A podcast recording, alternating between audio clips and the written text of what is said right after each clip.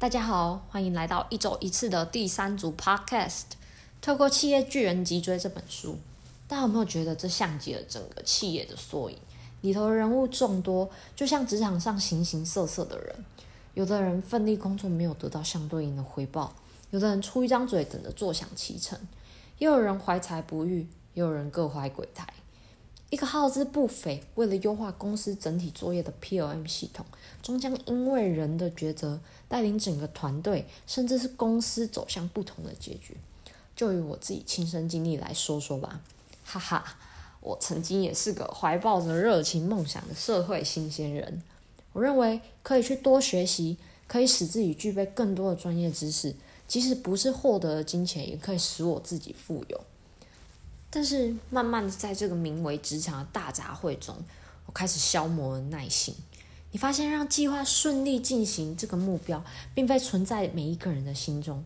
不帮忙的还不打紧，最怕的是碰到阻碍你一切的猪队友啊！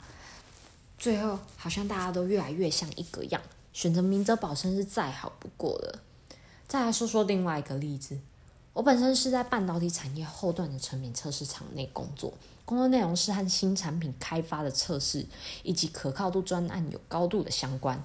然而，常常因为测试工程师出新的资讯，导致可靠度评估专案的时程受到影响，同时也浪费了产线的产能。因此，我们结合四到五个部门，达成一个跨部门的合作小组，为了要改善这样子没有效率的状况。特别去建立了一套系统，为了让测试工程师可以确保自己提供的资讯是无误的，让作业员可以在核对的执行上不会有任何疑虑。为了建立这一套系统呢，我们可是花费了非常多的礼拜去讨论如何的设置，如何流畅的使用。大家都满怀欣喜，期待这个系统的上线，还特别开了一个会议，向所有的测试工程师倡导使用这个系统的方法以及它带来的好处。跨部门合作小组内的所有成员，我们都非常期待这样子系统上线带来显著的影响，看到异常比率的下降。但是在系统上线的几个礼拜，甚至在几个月后，我们都没有看到明显的改变。实际在操作使用的人少之又少，就好像在跟我们说：“唉，白白浪费了这个花钱又费力的系统。”我相信一定有很多成功的例子，但不会是我们公司的这一个。反省查找的一些原因是这样子的。第一，部门主管以及老板们他们的态度其实影响的很深。不可否认，老板们也非常期待可以透过这一个小组的这一套系统来改善现有的问题。但是当这套系统被推行出来之后，老板的态度并不是强制性的要求测试工程师去使用。他们认为工程师们可以自行做主，决定要不要使用。如果选择不使用，你就要确保自己能够提供准确的测试资讯出来啊。第二。系统的使用其实是麻烦的，这个新设立的系统容量非常的庞大，需要透过外接硬碟的下载来存取使用，并不是非常的便捷。第三，工程师的态度大多还是偏向试试看，有很多工程师会认为自己不需要仔细谨慎的给出资讯，反而是用这种试试看的心态要求作业人去执行。产线的测试是二十四小时不间断的。